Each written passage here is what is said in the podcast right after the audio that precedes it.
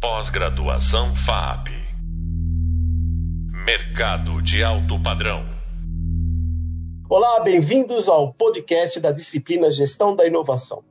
Sou o professor Marcos Batista e no podcast de hoje vamos falar sobre liderança ressignificada. Para falar sobre esse assunto, nós contaremos com o convidado Tsen Keng. Ah, o professor Tsen, ele é da FATEC Sunji Nishimura, do Centro Paula Souza, e diretor de pesquisas de novos negócios do Grupo Jacto. Atua também em várias áreas do ecossistema de inovação da Alta Paulista. Para liderar e empreender nesse novo contexto, marcado por uma recente mudança de era, seguida por uma crise que foi proporcionada pelo Covid-19, que de fato nos tira de uma situação segura e conhecida para um novo contexto, um contexto desconhecido, volátil, incerto, complexo, ambíguo, incompreensível e não linear, que nos deixa frágil, ansioso. E o importante diante disso é entender que os critérios da vida entre o espiritual e o material são de suma importância hoje mensurar o que é valor interno do externo, a essência da aparência, separar o que é real da ilusão e se apoiar naquilo que nos eterniza, que é a nossa essência humana. E diante das crises instaladas nesse momento, quero aqui convidá-los a refletir sobre a crise da liderança.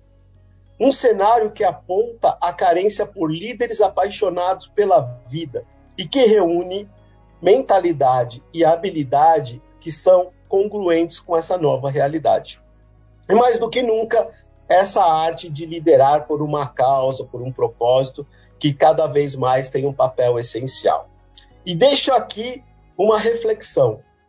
Como eu posso ser referência se eu não faço 100% da minha essência? Sobre esse tema, já apresentamos no vídeo 3 uma abordagem que provoca vocês a repensarem o papel do líder nesse mundo VUCA, que é o volátil, imprevisível, complexo e ambíguo, e o BANI, que é o frágil, ansioso, não linear e incompreensível. E como engajar pessoas a partir de um propósito. Os tópicos foram o que é liderança para inovação, os mundos VUCA e BANI, gestão da inovação e governança sobre o ambiente de inovação. Mas, sem mais delongas, Quero agradecer a participação hoje de um grande amigo do Tsen Tsen, muito obrigado pela presença. É um prazer ter você aqui conosco na aula. Ô Marcos, prazer é todo meu. É, eu adorei o curso, vi a ementa e fiquei apaixonado pela forma como vocês estão abordando esse tema tão importante para os jovens né, e para a formação desses alunos.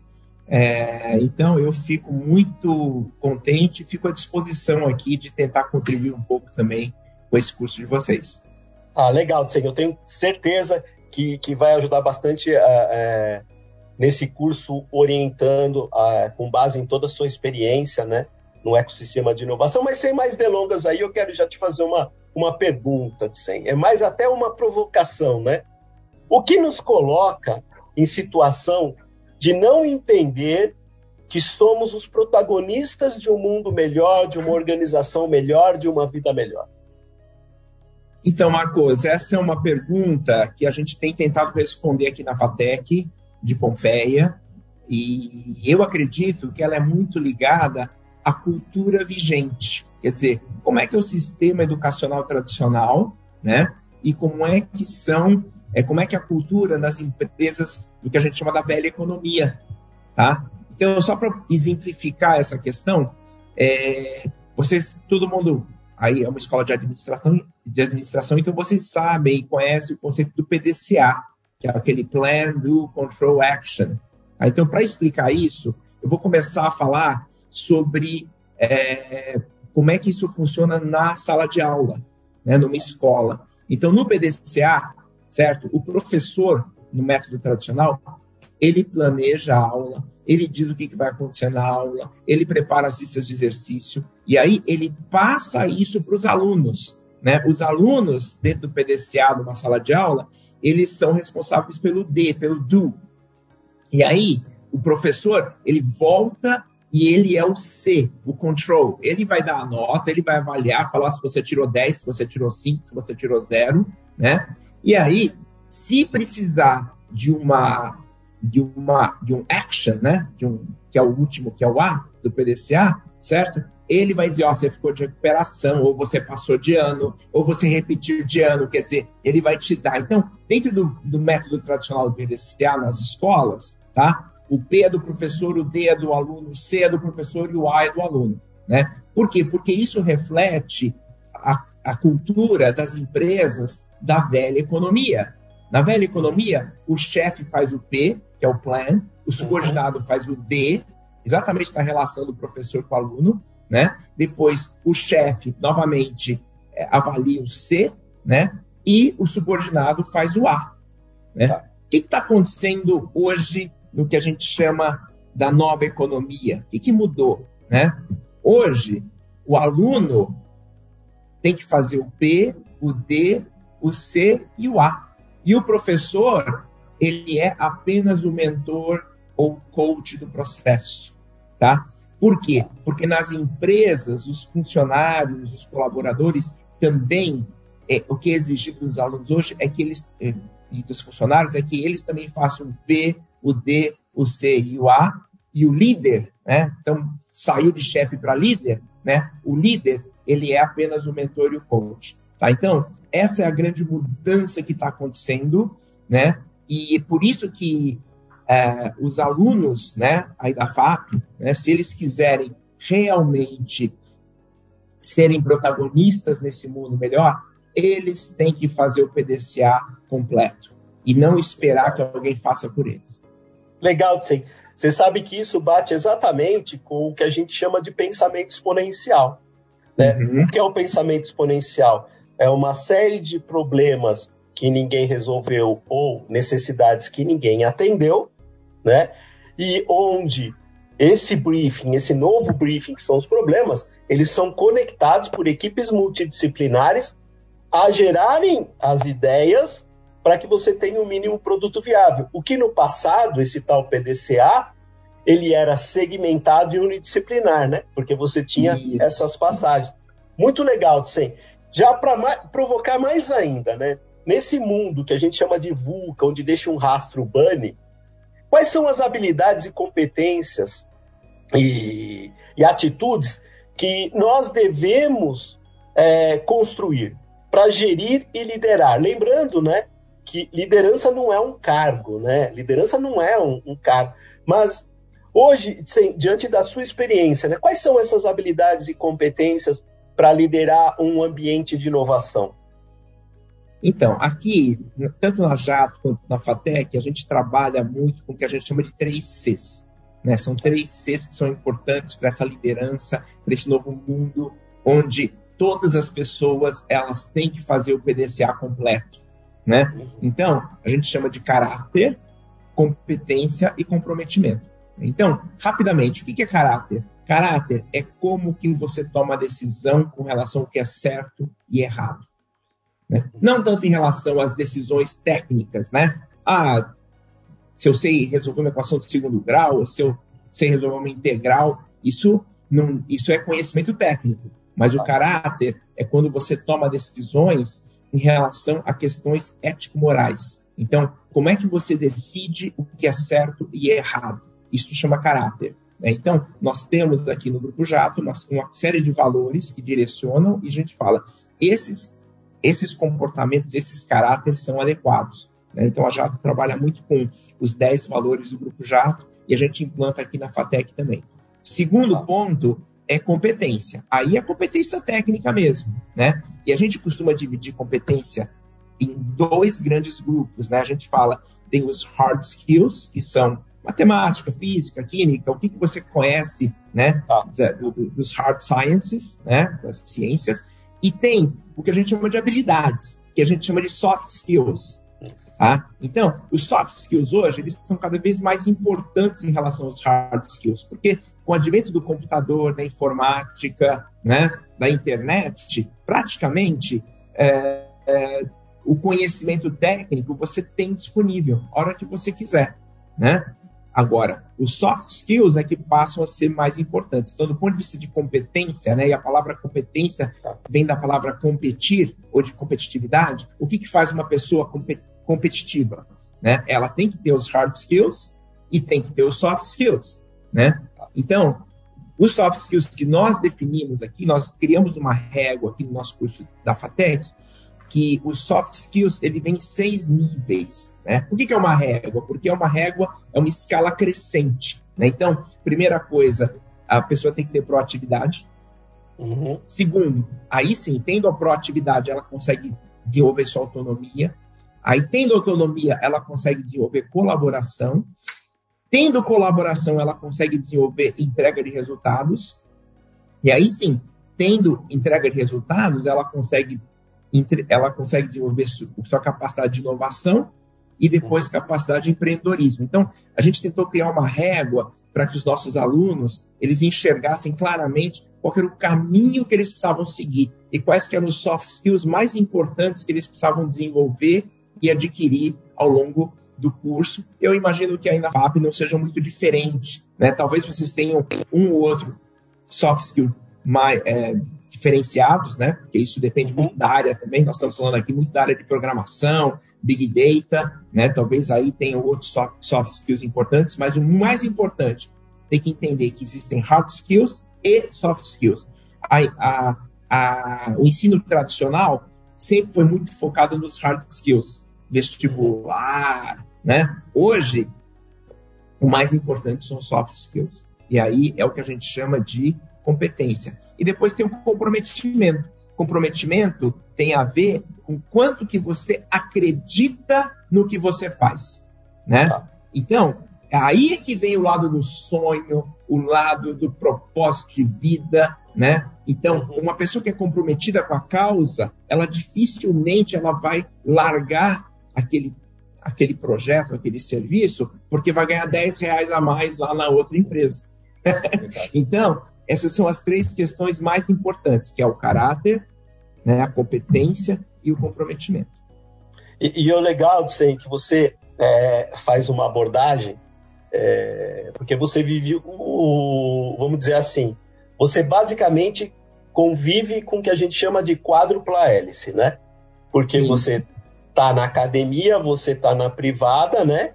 Mas lá dentro do, do, do da fundação você tem o, o fator público e você atende toda uma sociedade né, por meio disso. E é legal porque quando você dá os exemplos, tanto dessa régua, né, dos soft skills, hard skills, de competências, habilidades, quanto do PDCA, você mostra que hoje o papel de um professor, o papel de um gestor, o papel de um líder, né, ele, ele é muito mais hoje da maneira com que ele mostra para as pessoas para que serve o que elas estão fazendo, né? que é o propósito, que é a causa, né? e isso se dá num departamento ou numa sala de aula. Né?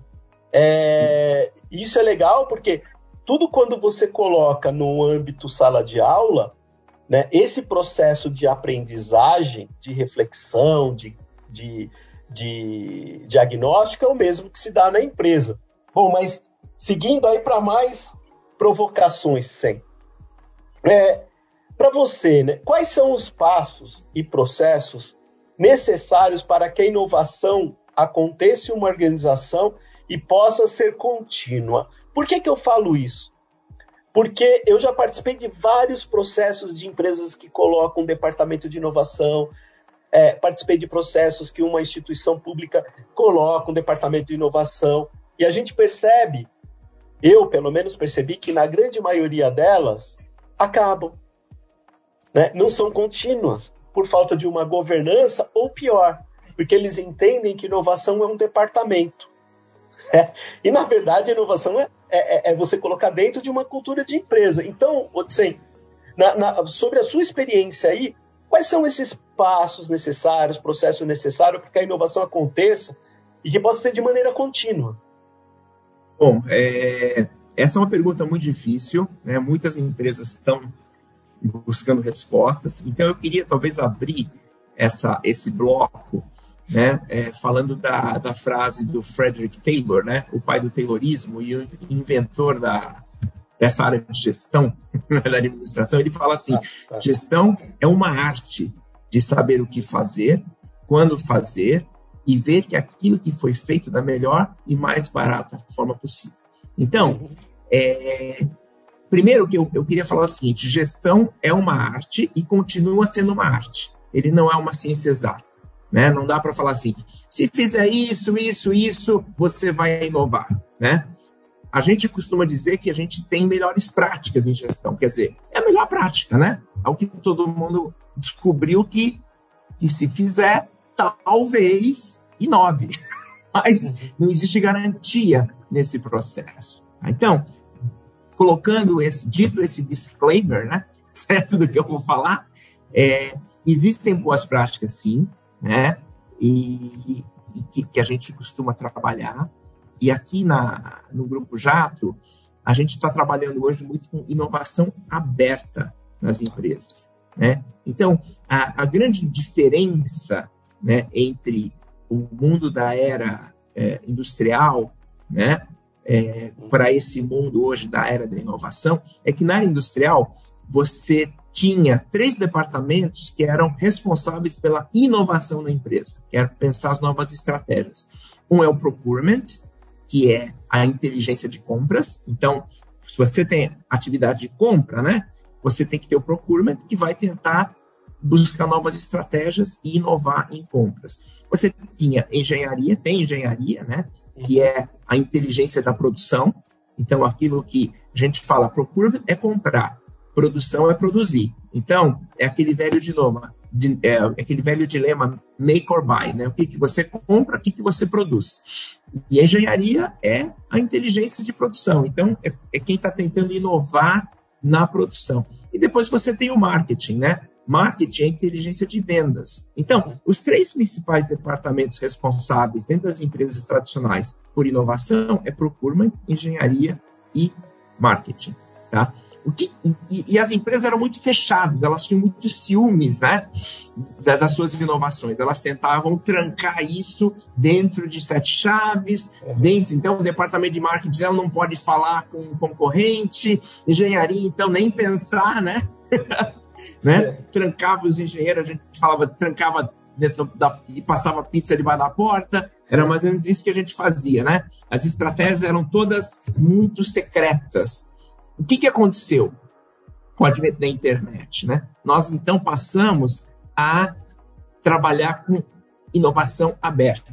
Então, hoje, o grande chance, né, vamos dizer assim, a grande mudança com relação às melhores práticas para uma empresa que quer inovar é como ela consegue trabalhar com inovação aberta, uhum. certo? Não quer dizer que ela não vai mais ter procurement, engenharia e marketing, mas a, o seu procurement, a sua engenharia o seu marketing vão ter que aprender a conviver e a se conectar com ambientes de ecossistemas de inovação abertos.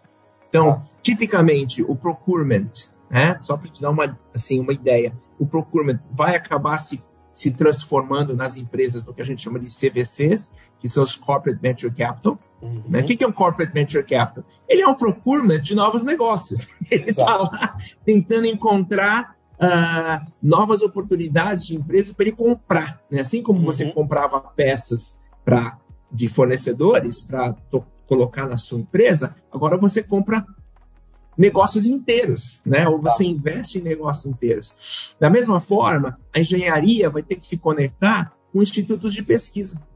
Né? É, por quê? Porque ela sozinha não tem o conhecimento, então ela vai ter que se conectar aí no Brasil, vamos imaginar, com um IPT, com um IAC, ela vai ter que uhum. fazer projetos de inovação aberta, com outras empresas até, né? E o marketing vai ter que se reinventar, né? Porque quem está fazendo esse papel de marketing hoje nos ecossistemas de inovação são as fundações. Então, vou dar um exemplo. Aqui na, na nossa estrutura do Grupo Jato, a Fundação Nishimura faz muito esse papel do marketing no mundo aberto. Tá. Né? Então, eu me conecto com um monte de gente. A, a Microsoft usa a Fundação Bill Gates. Se você uhum. olhar a Fundação Bill Gates, ela é um grande guarda-chuva, né? De relacionamento com um monte de gente, um monte de... Então, as empresas vão ter que se reinventar nesse novo mundo do, do, dos ecossistemas de inovação aberta e vão ter que saber como interagir com esses novos mundos. Tá? Então, é isso que. Mas, de novo, não existe receita, tá? É tudo. É, são coisas que a gente tem, tá, está aprendendo né, a, a como lidar com essas novas estruturas. Legal, Tsen, que, que você trouxe de uma maneira muito objetiva e clara né, toda essa, essa diferença né, do que é inovação fechada e aberta.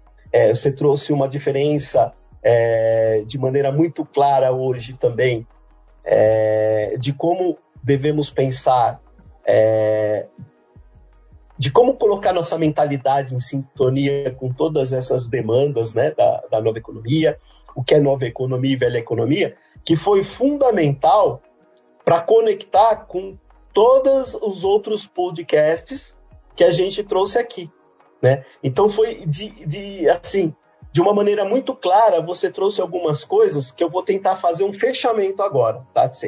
A primeira coisa que, que eu trago aqui, uma reflexão muito grande, eu trabalho muito com inovação voltada e centrada no ser humano, que primeiro é, se, se viver a, é, é, a, a sua vida, você não pode assumir quem você é, essa vida nunca foi sua. Né? E isso eu, eu falo voltado às empresas também. Né? Qual é a tua essência? Qual é o teu propósito? É o que você falou, não existe uma receita, mas existe a capacidade que você tem de ressignificação, de adaptação a todas essas questões. Então, será que essa vida me satisfaz? E se eu encontrar o que me faz despertar, né, o meu melhor? Né? Esse é um papel do líder, despertar o melhor das pessoas. É descobrir quem nós somos para depois encontrar quem e onde eu quero estar. Né? Então é um exercício muito legal que, para fazer um encerramento, então, gente, é, pense no seguinte: assumir a posição de um líder hoje é aceitar o fato acontecido e não colocar a reclamação como algo que te faz acreditar que te protege. Né? A reclamação hoje, e o que a gente chama de normal, ele, ele só tira das nossas costas o peso da responsabilidade. E aí, se posicionar e tomar decisões rápidas e conscientes. Lembrando, liderança não é cargo, liderança é atitude, é compromisso. Né? É, sobre esse tema, vale a reflexão. O que nos coloca em situação de não entender que somos os protagonistas do mundo? Será que é o medo? O narcisismo? Os governos? A corrupção? As regras? As corporações? O sono? O conformismo? Afinal das contas, né, somos resultados do que pensamos e fazemos. Então, a gente e o líder, ele só pode atender ao pedido de socorro de alguém, né, de problema de alguém se a fragilidade dele estiver acesa. Desperta. Essa é a questão da empatia, né? Tanto que quando estamos sofrendo, é o momento que mais escutamos o sofrimento do outro. Né? É quando você sabe exatamente que o outro é o outro.